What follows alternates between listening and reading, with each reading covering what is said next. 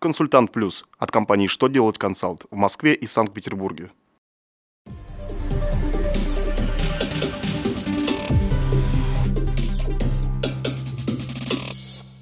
Добрый день! Для вас работает служба информации телеканала «Что делать ТВ» в студии Александр Трифонов, и в этом выпуске вы узнаете. Что нужно сделать, чтобы получать уведомления от ФНС России на бумаге? За какие ошибки при планировании закупок будет грозить штраф? Какие изменения ожидают РСВ-1 и 4 ФСС? Итак, о самом главном по порядку. Пользователям личного кабинета для физических лиц сайта ФНС России, желающих получать все налоговые документы, уведомления, требования на уплату налогов в бумажном виде, нужно до 1 сентября уведомить о своем желании налоговиков. В противном случае уведомление на уплату имущественных налогов за 2015 год придет только в электронном виде. Для этого налогоплательщикам нужно зайти в своем личном кабинете в раздел «Документы налогоплательщика», обратиться в налоговый орган, заполнить форму уведомления, подписать ее электронной подписью и отправить. Причем создать усиленную неквалифицированную электронную подпись можно также через личный кабинет в разделе «Профиль» по ссылке получения сертификата ключа проверки электронной подписи.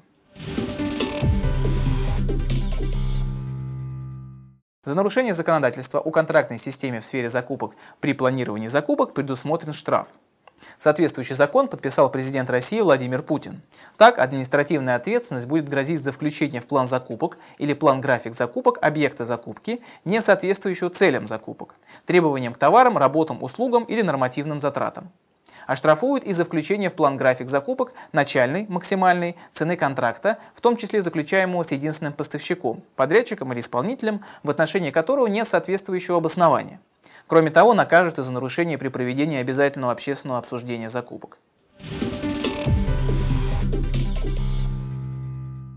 ФНС России на официальном портале проектов нормативных актов уведомила о начале разработки нового отчета по страховым взносам и порядке его заполнения. Он будет вводиться вместо РСВ-1 и 4 ФСС и сдаваться ФНС России, так как администрирование страховых взносов передано под начало ФНС России.